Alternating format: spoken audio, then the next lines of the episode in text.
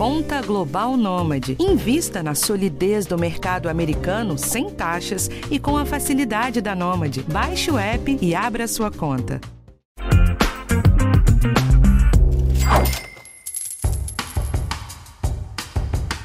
Você já deve ter me ouvido mais de mil vezes dizendo que o objetivo desse podcast aqui é te fazer cuidar bem do seu dinheiro. E para isso eu já falei de orçamento pessoal até investimentos, sempre tentando entender a realidade diferente que cada pessoa que me ouve pode ter. É uma missão bem difícil, mas que junto com tantos outros produtores de conteúdo parece que está dando certo. Isso porque uma pesquisa recente mostrou um pouco de como é o comportamento financeiro das classes C, D e E, e tem muita notícia boa nas respostas. Então hoje eu vou aprofundar as conclusões da pesquisa, porque tem muitos ensinamentos ali para continuar melhorando a sua vida financeira. Eu sou Rafael Martins e esse é o podcast Educação Financeira do G1. É meio complicado citar dados de pesquisa em áudio porque não dá para ser tão visual quanto um gráfico, e aí vira aquela numeralha. Mas eu vou citar alguns dos mais importantes aqui. Foram mais de 2 mil entrevistados pela internet, que são 54% das classes D e E, né, que são as que têm renda familiar até dois salários mínimos, e 46% da classe C, com renda de até R$ 7.100 por mês de toda a família. O universo de referência é dessa distribuição de renda, mas com acesso à internet e maiores de 16 anos. As entrevistas foram feitas em maio de 2022 e a margem de erro é de 2,2 pontos percentuais para mais ou para menos. Agora, partindo dessa amostra, 85% disseram ter o hábito de anotar os gastos.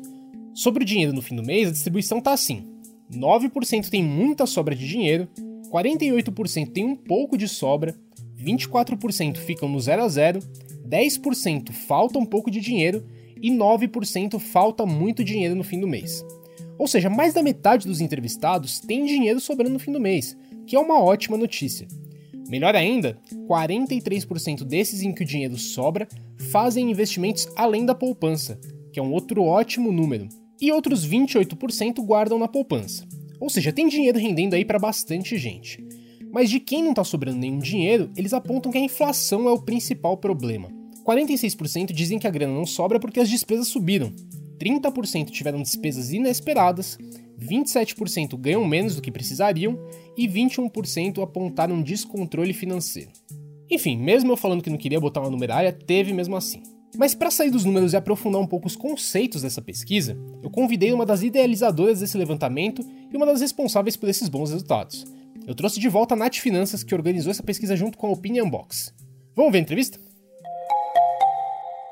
Nath, o que mais me chamou a atenção nesse recorte da pesquisa foi a quantidade de pessoas que anotam os gastos frequentemente, que é algo que a gente tem defendido muito aqui no podcast. Isso te surpreendeu também? Olha, eu, na verdade, quando eu recebi essa notícia, quando a gente estava fazendo né, a pesquisa e a gente recebeu esses resultados, eu já esperava que as pessoas tivessem aumentado essa questão de anotar os gastos. Porque a educação financeira ela está sendo falada muito, não só desde 2020, no ano da pandemia, mas bem antes disso, há uns 5, 6 anos ou até mais do que isso. Então, a importância de anotar os gastos todo mundo escuta, né? O primeiro passo, assim, para você entender como tá suas finanças e o seu comportamento financeiro e a sua saúde financeira. Então, para mim, não foi algo tão surpreendente assim. Eu acho que o que foi mais surpreendente para mim é, foi quebrar esse tabu, esse paradigma de achar que as pessoas que usam cartão de crédito é para luxo. Acho que esse foi o, o, ponto, né? Que as pessoas acham que as pessoas possuem cartão de crédito só para comprar um tênis, parcelar em várias e várias vezes. E o dado mostra que as pessoas estão usando cartão de crédito para se alimentar para comprar coisas básicas, compras básicas. Está sendo uma forma de complementar a renda para conseguir fazer um mercado. Acho que esse ponto eu, eu acho que foi mais crítico para mim do que a questão de anotar os gastos, sabia? Mas sua surpresa é por conta da facilidade de se endividar com o cartão de crédito ou com uma amostra de que está faltando renda naquela família? Foi a falta de renda, porque a gente já, já espera, né, que com o salário mínimo que a gente tem, que as pessoas elas estão fazendo complementações de renda, fazendo renda extra, se virando aí fazendo bico, se tornando microempreendedoras. O ponto que eu vi do cartão é que a maioria, grande parte, estão usando para alimentação, para compras básicas, não é para chegar e para comprar um luxo. Como a gente escuta que as pessoas usam cartão de crédito para luxo. Quando sai uma pesquisa sobre o comportamento financeiro das pessoas das famílias endividadas, colocam que as pessoas se endividaram com cartão de crédito, mas não iam a fundo sobre esse assunto.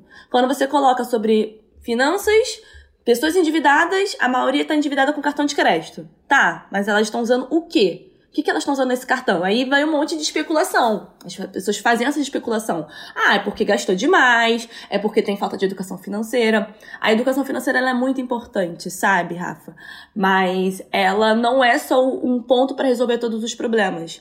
Ela, ela é um meio de te ajudar a sair daquele problema. Mas antes disso, a gente tem que entender como é o comportamento financeiro dessas pessoas, não só colocar lá o dado que ela tá endividada, mas tá, o que, que aconteceu porque ela tá endividada com cartão de crédito? Por que ela se enrolou demais no cartão de crédito? Na pesquisa que a gente fez, tem a justificativa porque ela se enrolou. Porque ela comprou comida, porque ela precisou comprar alguma coisa para sobrevivência para casa, para moradia, coisas que o salário dela não está dando conta. Nath, quase 48% disseram que sobra um pouco de dinheiro no fim do mês, que é muito bom. Mas 24% falaram que ficaram no zero a zero. Tem como melhorar esse índice? O que, que se precisa fazer ainda? O que eu achei legal desse dado é que as pessoas elas criaram né, também um pensamento que a classe C, D e E não guardam nada. Não, não guardam nada. As pessoas não guardam nada. Vocês estão falando que elas têm que guardar alguma coisa? Só que a gente tem lá um dado que as pessoas têm uma parte também que consegue guardar. E essa pessoa ela pode aprender a guardar esse dinheiro no melhor local possível para deixar esse dinheiro guardado para uma reserva de emergência, se acabar o gás, se acontecer alguma coisa, ela tem pelo menos ali aquela grana para essa reserva de emergência. Mas também a gente viu que também é uma realidade que é da maioria dos brasileiros que está acontecendo, é que tem gente que fica no zero a zero, não tem como guardar, mas também Tá no zero. Pagou as contas, não sobra mais nada. Ou até mesmo tem gente que fica no negativo, que mesmo pagando as contas, tá ainda no negativo. E essas pessoas, a gente precisa falar, essas duas pessoas que ou tá negativada ou tá no zero a zero, a gente precisa entender que são não é só por conta da falta de educação financeira. Ela, a gente vai ajudá-la, com certeza, a entender como está sendo o comportamento financeiro dela, como anotar os gastos, como entender as dívidas, o que, que é prioridade, o que, que não é prioridade. Mas depois de ela anotar os gastos, entender sobre o comportamento financeiro dela, e mesmo assim ela tá no zero a zero, não é só a falta de educação financeira. A gente entrou e saiu, não é. É a falta de renda a renda não está complementando realmente para o salário. A inflação, o todos os dias a gente está vendo, as coisas estão ficando mais caras, as pessoas estão perdendo poder de compra e, consequentemente, o salário não aumenta conforme a inflação. Então, é mais uma política pública a gente utilizar isso e essa, essas informações desses dados para cobrar esses governantes que esse salário mínimo ele não é um salário digno para essas pessoas para elas sobreviver, para ter essas contas, principalmente se possui filho é aí que eu queria chegar, Nath, porque boa parte de quem respondeu que falta dinheiro diz que as despesas aumentaram, né? Que é inflação na veia. O que, que dá para fazer a respeito disso? Uma coisa que a gente falou aqui sobre a parte interna. O que, que ela pode fazer para se ajudar ali, naquele momento? As coisas estão caras, eu não tô conseguindo complementar minha renda, eu quero entender como tá meus gastos. Ela já fez a parte dela, como pessoa, como cidadã. A outra parte que a gente tá falando agora é, é externa, que são as os políticas, políticas públicas. A gente tem tá no ano, querendo ou não, Rafa, de eleição. E aí, as decisões que os políticos tomam lá na frente, junto com senadores, deputados federais, estaduais, presidente quando veta ou quando sanciona algo, afeta não só a economia, mas também as finanças pessoais das pessoas. Quando tem aumento de salário, quem, quem toma a decisão lá na frente? São esses políticos ao aumento do salário todo ano é por conta dessas decisões políticas de quem a gente colocou lá. Então, mais do que nunca, a gente precisa entender a importância deles. Não é só o presidente que a gente está falando aqui. A gente está falando de deputados federais, estaduais, senadores que ficam oito anos lá tomando decisões e aprovando também junto. Porque não faz sozinho as coisas. Tem muita gente. Mais de 500 deputados a gente tem. Então, é muita gente para governar esse país que tomam decisões econômicas que tomam decisões pelo Banco Central, que ajuda também o, o toma decisões com o ministro da Economia, com os outros ministros. Então são essas pessoas que estão lá, que foram colocadas lá, que tomam decisões pela economia e que afetam diretamente a população brasileira. Não só a população brasileira, mas as classes, principalmente C, D e E, nas finanças pessoais. Então, sim, é, quando falam que política não se mistura, se mistura sim. Porque no final, essas decisões que eles tomam afetam diretamente as finanças pessoais. Então, mais do que nunca, a gente tem que aproveitar esse ano, que a gente está falando de educação financeira, sobre inflação alta, passamos por um período de pandemia muito difícil, muita gente perdeu pessoas. Então, mais do que nunca, a gente precisa sim falar sobre política nesse momento. Eu faço uma parada rápida e volto já.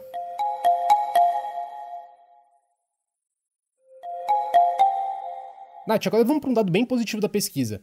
Mais de um terço dos entrevistados disseram que tem dinheiro investido. Mas desse grupo são 77% os que têm dinheiro em fundos de renda fixa. Por que o investidor dessa faixa ainda é tão conservador? Bom, primeiro para mim é algo muito importante ter pessoas ali que têm uma, um número considerável investindo, porque isso mostra, como a gente está falando aqui desde o começo, é, sobre esse estereótipo que pobre não investe, que investimento é só para rico. Investimento não é só para rico, só para quem ganha 5, 10, 15, 20 mil reais. A gente pode mostrar aí que o comportamento financeiro das classes C, D e E também guardam dinheiro e também investem. Apesar de ser um investimento de renda fixa, porque o investimento de renda fixa é falado sempre poupança, agora tá falando bastante do Tesouro Direto, CDB, então é falado bastante. A renda variável, a gente escuta isso em alguns meios específicos e a gente sabe muito bem que são pessoas que já estão há anos entendendo sobre o mercado financeiro e tiveram esse acesso. O que as pessoas estão ainda na renda fixa pela falta de acesso a entender outros tipos de investimentos que existem. Não só por isso, mas também o medo de perder. Porque se essa pessoa passou por escassez, por essa falta de dinheiro, ela vai ter um medo e um pavor de perder um centavo. De perder um real. Porque ela sabe o valor do trabalho dela e ela sabe o valor daquele dinheiro, que aquele dinheiro vai fazer falta para ela. E mais do que nunca, a educação financeira está caminhando aos pouquinhos para as pessoas entenderem sobre vários tipos de investimentos, para entender vários tipos de, de formas que você pode guardar o seu dinheiro, de formas de como você pode se organizar financeiramente, e ela vai achar o que for melhor para ela. E no meu canal, na minha rede social e na minha empresa, na de finanças de educação financeira, a gente pega na mão e a gente fala. Tem várias, vários investimentos. Você não precisa ir porque fulano está falando que aquele ali é o melhor ou porque fulano tá falando que vai dar mais retorno. Porque retorno imediato não existe nenhum tipo de investimento. E se estão te oferecendo isso, tomem cuidado, porque isso pode ser um golpe. Não existe investimento que daqui tem, você ganha mil reais no outro dia, ou 20, 30% ao dia. Não existe. É aos poucos, é com paciência. E você entender também o lado emocional, sabe, Rafa? Porque as pessoas elas acham que educação financeira finanças pessoais ou mundo dos investimentos é muito algo técnico, análise fundamentalista. Não, não é só isso. Quando a gente está mexendo com dinheiro, a gente também mexe com as nossas emoções. A gente mexe também com a forma como a gente lidou desde que era criança sobre dinheiro, como nossos pais nos ensinaram, como foi o dinheiro para você. Pode ser que para muita gente o dinheiro foi algo de falta, de tristeza, de dor. E para outras foi também felicidade, momentos, vivência. E aí essa pessoa ela cria um sentimento sobre essa relação que ela tem com o dinheiro e ela toma decisões mais pela emoção do que a razão. Então, na hora de a pessoa tomar um investimento e decisão de investimento, essa pessoa que está na renda fixa, ela tem medo e insegurança de perder aquilo. E isso mexe com a emoção dela. Se ela perder um centavo, vai mexer no coração dela. Eu, quando comecei na poupança e depois eu fui pro Tesouro Direto, que também é um investimento de renda fixa, eu fiquei com medo pra caramba, Rafa, porque eu fiquei, caramba, vai que eu vou perder esse dinheiro. Nossa, é o meu dinheiro do meu estágio, que eu tô juntando pra caramba. É um dinheiro que eu posso usar pra se acabar o gás. E eu só fui me tranquilizar depois que eu comecei a entender o que, que eu queria como Natália, entender as minhas relações e minhas emoções, educação financeira e ler bastante, estudar bastante sobre esse assunto para me tranquilizar. Então é isso. Acho que a gente tem que normalizar essa conversa, bater esse papo. Conversar sim, sabe? Não com termos técnicos, porque é isso também que causa medo. Quando você não sabe o assunto, fala sobre liquidez diária, capital e home broker, você começa a falar essas palavras para essas pessoas, elas não vão entender, porque elas não tiveram esse acesso, infelizmente. E aí, quando você explica de uma maneira mais didática, num bate-papo, com gíria, como a gente está falando aqui, é mais tranquila, ela se tranquiliza e ela começa a ir para os próximos passos. Porque é isso, né? É um caminho de formiguinha.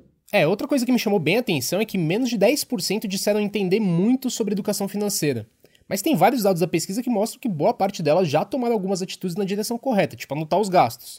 Você acha que as pessoas subestimam o próprio conhecimento de educação financeira? As pessoas elas se subestimam muito, porque elas sempre acham que elas estão para trás, principalmente as pessoas de baixa renda porque é escutado que você não é capaz, que você não vai conseguir, você vai ficar na mesma, na mesma estatística. Criam muito esse estereótipo. E as pessoas, principalmente que a gente está falando sobre a pesquisa do comportamento financeiro delas, elas já se organizam financeiramente. Elas já verificam no mercado, já fazem a economia doméstica. É porque elas entendem que finanças pessoais é um termo técnico. E não, não é só isso. Economia doméstica também faz parte da educação financeira e de finanças pessoais. Quando você vai no mercado, faz uma lista de compras e você começa a comparar uns preços, é uma forma de você se organizar também. Quando você chega em casa e você começa a verificar o estoque de casa e controlar ele para durar 15, 20, 30 dias quando você vai fazer o mercado, é uma forma também de finanças pessoais. Quando você faz uma, vai no mercado, faz as compras, faz a comida, chega, já deixa pronta a comida já cortada, já deixa no congelador guardada, é uma forma também de você controlar o dinheiro, as finanças pessoais. Só que elas acham que não, não é o suficiente e já ajuda bastante. Essa economia doméstica de casa, eu aprendi educação financeira desde que assim, meus pais não tiveram aquele acesso de investimentos, de, mas de anotar os gastos há muito tempo. Meus pais sempre anotavam gastos, mas no caderno. E as pessoas acham que Educação financeira anotar os gastos é na, na planilha, que você tem que chegar e usar o Excel, um aplicativo de controle financeiro, e que caderno já é velho. E não é isso. Cada um tem sua forma de se organizar financeiramente da melhor forma que acha melhor pra ela. E não é que é velho. Meu pai anota no caderno. Ele não gosta de planilha nenhuma. Eu prefiro mais uma planilha. Significa que eu sei mais do que finanças do que ele? Não, é só uma forma de anotar, é uma das formas que você pode fazer. Mas anotar os gastos, que é no geral que faz parte das finanças pessoais, ele já sabe. Então, ele já faz isso. Agora, finanças pessoais mais técnica, talvez a pessoa não tenha esse conhecimento ainda, mas ela pode aprender isso muito rápido. Então, sim, vejo que as pessoas elas já possuem esse conhecimento sobre finanças, sobre educação financeira, mas também na parte da economia doméstica. E aí acaba subestimando o próprio conhecimento. E ter palavra difícil não significa que, tu que a pessoa sabe mais do que você. Às vezes a pessoa coloca lá liquidez diária. É só você explicar para a pessoa que a possibilidade do dinheiro tá na mão dela. Olha só como é mais fácil para a pessoa entender. Então, colocar a palavra difícil não significa que a pessoa sabe de muita coisa. Só simplesmente às vezes que eu fico pensando é por que você quer colocar essas palavras difíceis? Por que você quer botar um livro didático que não explica praticamente nada sobre esses conceitos que você está falando? Você quer dar acesso ou você quer só é, mostrar para um grupo de pessoas só que sabem aquele assunto? E aí é isso, né? Conhecimento é poder. Se você tem aquele poder de saber daquele assunto, você tem um controle sobre ele. Nath, queria te agradecer pela ajuda de novo. E para a gente fechar, qual é a sua conclusão final com todos esses dados que você viu na pesquisa? A pesquisa ela vai abrir muitos ares e vai abrir muito sobre realmente qual é o comportamento financeiro. Porque se você for parar para pensar, quando sai sobre classes endividadas, sobre o comportamento do consumidor, não sobre inicialmente sobre o cartão de crédito, como eles investem, como eles fazem, vai ser um, um abre portas assim. Eu agradeço muito aí vocês é, por me chamarem. Eu e a Opinião Box a gente pensou muito nisso porque faz parte também do meu público. O meu público me acompanha aí, vai fazer quatro anos sobre esse assunto. Então, isso vai ajudar também a gente democratizar ainda mais esse conhecimento e direcionar quais são as pautas mais urgentes para a gente focar para melhorar ainda mais aí a educação financeira do nosso país. Agradeço qualquer coisa, sempre podem me chamar, arroba Finanças em todas as redes sociais. Encontrem comigo sempre. Obrigado mesmo pelo convite. É isso, gente. Esse foi o episódio de hoje. Na semana que vem tem um tema diferente aqui para você. O podcast Educação Financeira está disponível no G1, no Globoplay ou na sua plataforma de áudio preferida. Então não deixa de seguir o podcast no Spotify ou na Amazon, de assinar no Apple Podcasts, de se inscrever no Google Podcasts ou no Castbox, ou de favoritar a gente na Deezer. Assim você recebe uma notificação sempre que um novo episódio estiver disponível. E também não deixa de avaliar o podcast na sua plataforma preferida. Eu sou Rafael Martins, eu assino o roteiro desse episódio e a edição é do Thiago Kazudowski. Um abraço para você e até a próxima. Thank you.